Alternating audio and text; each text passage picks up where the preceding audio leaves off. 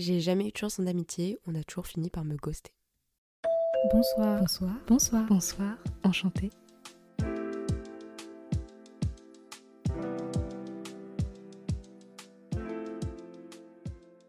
Bonsoir, enchanté tout le monde, j'espère que vous allez bien.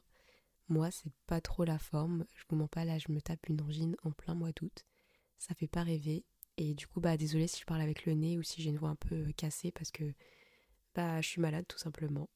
Ce soir, on se retrouve avec Mike pour un épisode qui va sûrement s'inscrire parmi les épisodes qui vont me faire le plus de mal, car ce soir, on va parler des ruptures amicales. Alors moi, j'ai jamais eu de rupture amoureuse, mais euh, alors des ruptures amicales, j'en ai eu, mais beaucoup. Je pense que j'en ai eu trop, et euh, bah on peut dire que je suis un peu une professionnelle euh, des ruptures amicales. C'est pourquoi je vais vous expliquer un petit peu mes histoires. Pour remettre un peu les choses dans leur contexte, quand j'étais plus jeune, j'étais, on va dire, timide. Je sais pas si c'était vraiment de la timidité, mais en fait, j'avais l'habitude de me cacher derrière mes grandes sœurs ou, ma mère. C'était vraiment des personnes qui me rassuraient et derrière qui c'était plus facile de rester en, en, retrait. Et ce qui fait que dans l'environnement scolaire, forcément ces piliers, ils étaient pas là.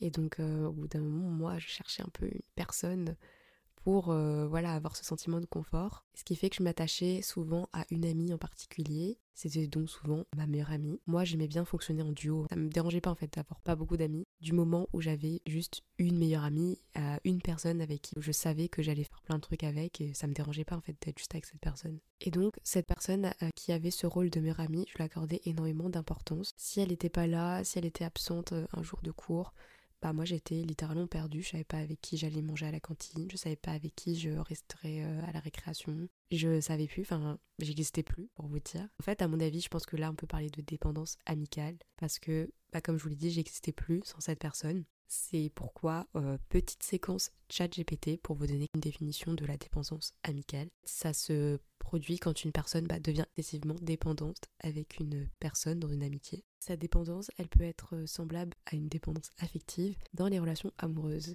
C'est euh, vraiment super. La dépendance amicale, se caractérise aussi par euh, une peur de l'abandon, une difficulté de créer euh, des nouvelles amitiés, un manque de confiance en soi, une jalousie excessive et j'en passe. C'est drôle parce que là, quand j'enregistre le podcast, eh ben, j'avais fait des petites recherches sur ça. Et en fait, je n'avais pas vraiment pris conscience que avant, oui, j'étais vraiment bah, dépendante dans mes relations amicales. Et je ne savais pas en fait. Enfin, je savais pas que c'était tout ça, tout ce que j'ai cité, euh, c'était littéralement mes amitiés. Et je comprends peut-être pourquoi euh, on m'a abandonné, mais pas totalement non plus.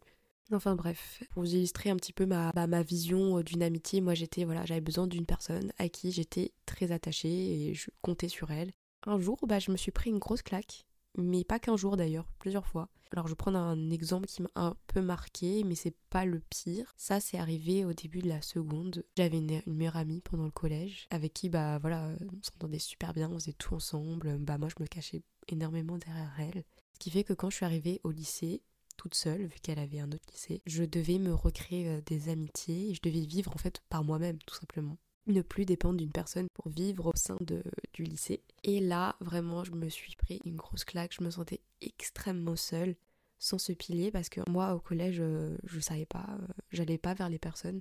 C'était vraiment ma meilleure amie qui se faisait d'autres potes. Et genre moi bah du coup j'allais euh, j'avais ses potes parce que c'était ma meilleure amie qui faisait toutes les démarches pour qui fait quand je suis arrivée au lycée je savais pas comment sociabiliser. Et je l'ai vraiment très mal vécu dans le sens où bah je savais pas quoi dire, comment faire. Et j'ai réussi à me faire des amis, il hein, n'y a pas de problème. C'est juste que quand j'étais au sein des groupes, j'étais vraiment pas du tout à l'aise. Genre, je me posais trop de questions. Je pense que c'est à ce moment-là que j'ai développé une anxiété sociale parce que ça m'angoissait tellement de parler à des gens. Je savais pas quel sujet aborder, même je savais pas comment m'ouvrir aux autres. Et du coup, je me posais beaucoup de questions et je préférais en fait d'un côté m'exclure avant que justement on m'exclue pour, euh, pour qui j'étais. Bon, c'est vraiment pas une chose à faire, mais je me rappelle par exemple que quand j'étais au lycée, à nous en seconde, je continuais vraiment à écrire des poèmes dans mon recueil de poèmes sur Wattpad.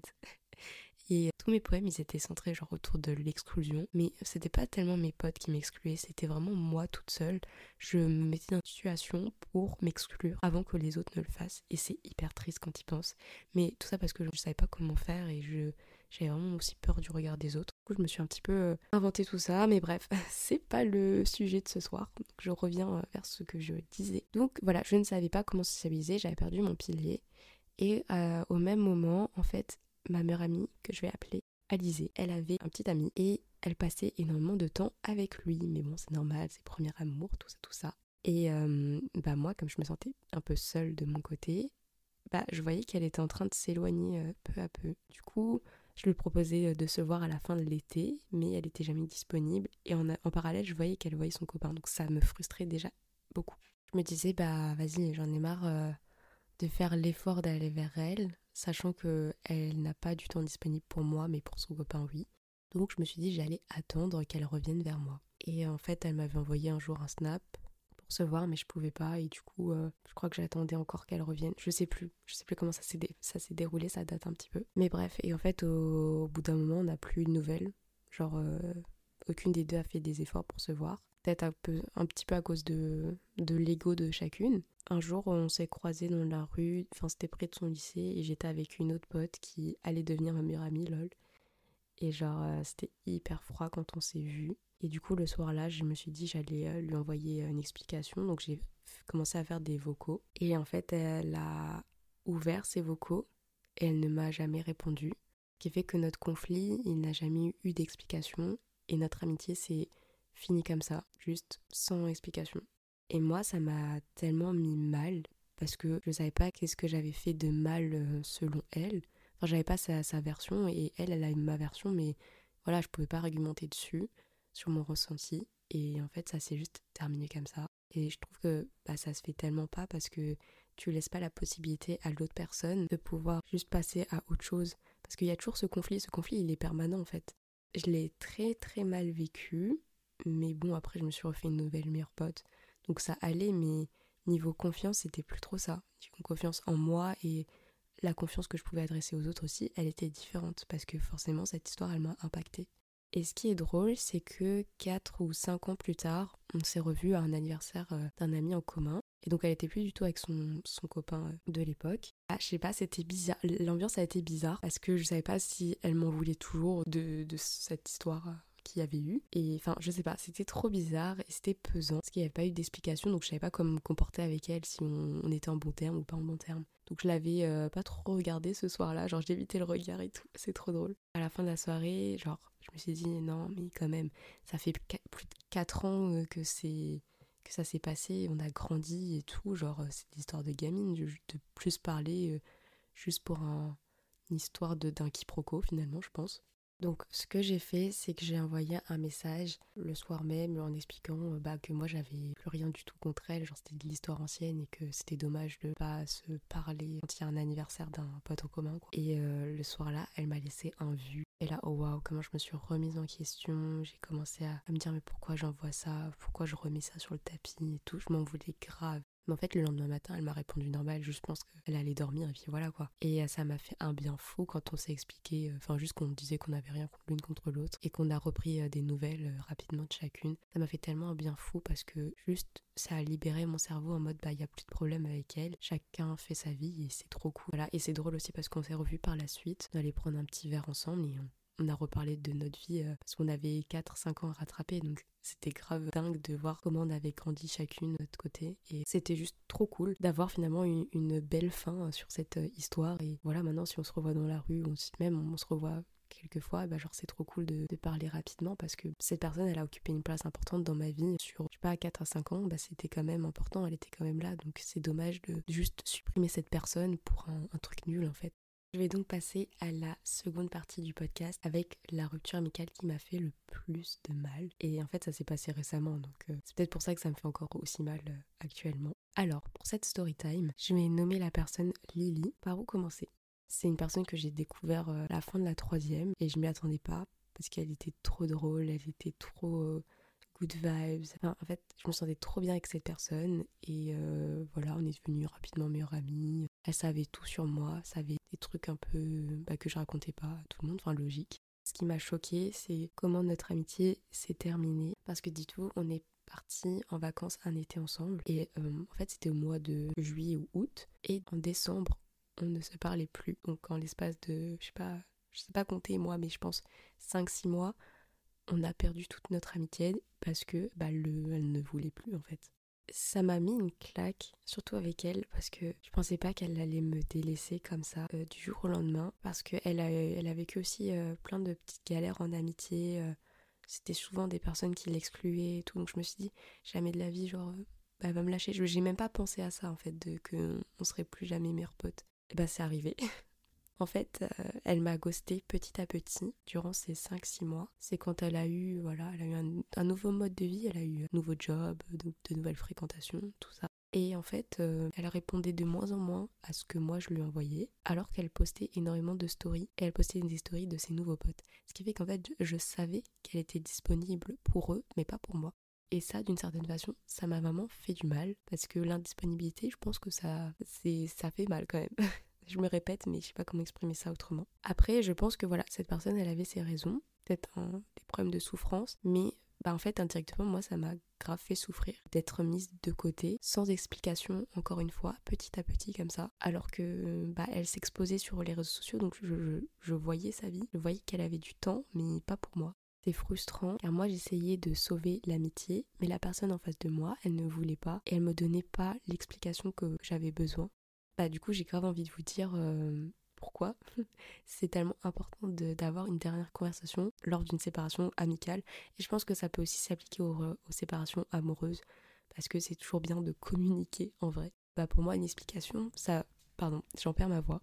Une explication, ça permet juste de clarifier euh, les raisons de pourquoi c'est ciao, tu vois. Ça aide euh, les deux parties à mieux comprendre pourquoi il y a cette décision ou pourquoi il y a ce changement. Ça évite donc les malentendus et les quiproquos. C'est juste favoriser en fait la communication. Donner une explication, ça permet aussi juste bah, de montrer que tu as du respect pour l'autre en fait et de la considération. Enfin, un petit peu de considération. Tu comprends que la personne, elle a des émotions en face de toi. Genre, tu peux pas ghost quelqu'un comme ça et, c'est ciao. Non, tu peux pas. Enfin, pour moi, encore une fois. Et là, je commence vraiment plus à avoir de voix. Par contre, c'est un petit peu chaud. J'espère que je vais réussir à finir ce podcast. La séparation amicale, elle permet aussi bah, d'avoir. Euh, c'est aussi un apprentissage, tu vois, genre en mode oui, tu veux plus être meilleur pote, mais donne la raison pourquoi, et la personne, si elle a fait quelque chose de mal, elle pourra retravailler sur elle.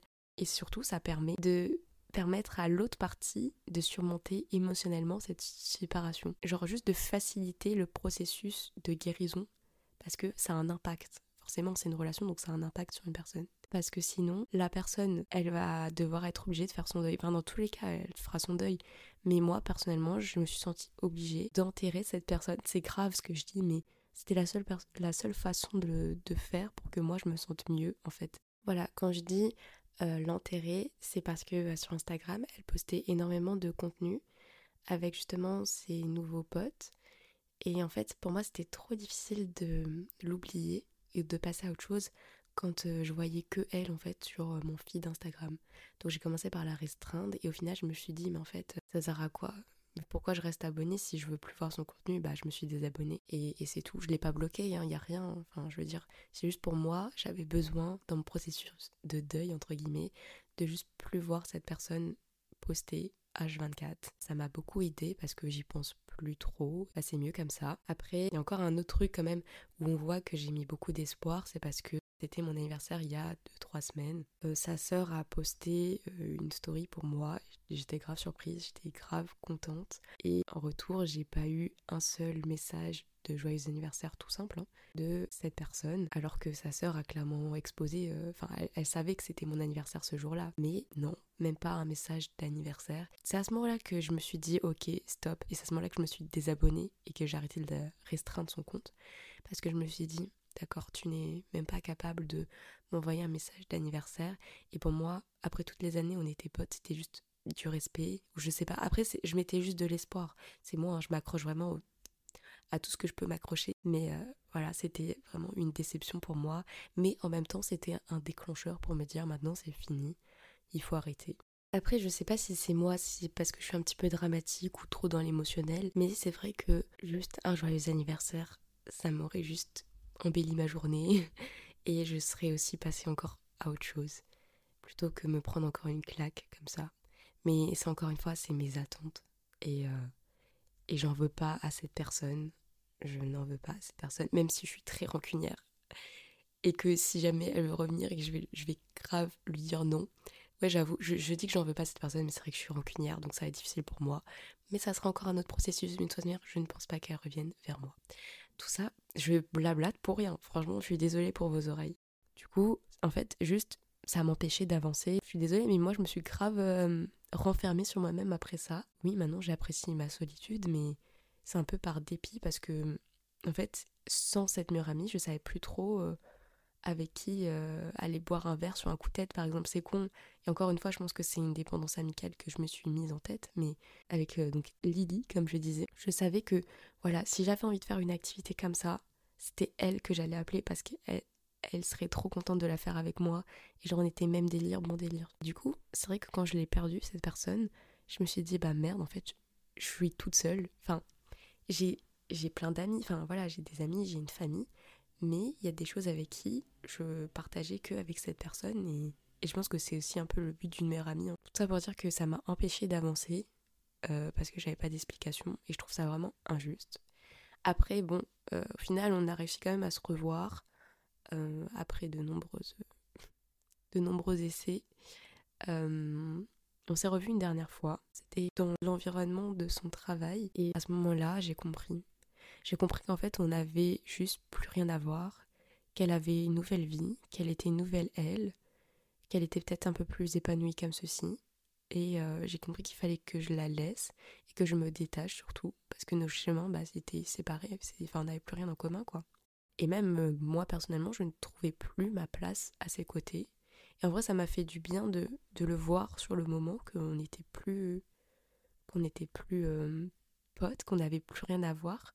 C'est juste qu'en vrai, ça fait, ça fait trop bizarre parce que on, bah, on se connaît depuis très longtemps. Donc, on a vu l'évolution de chacune, mais juste ça fait bizarre de passer à des personnes qui connaissent tout sur leur vie à deux inconnus.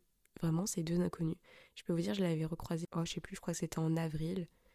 Et déjà, physiquement, je ne l'avais plus reconnu. Et quand on s'est adressé la parole, c'était, pour moi, j'ai trouvé ça gênant parce que je savais plus quoi lui dire. J'étais en mode, ah bah voilà, moi je pars en voyage demain, bah voilà, passe une bonne journée.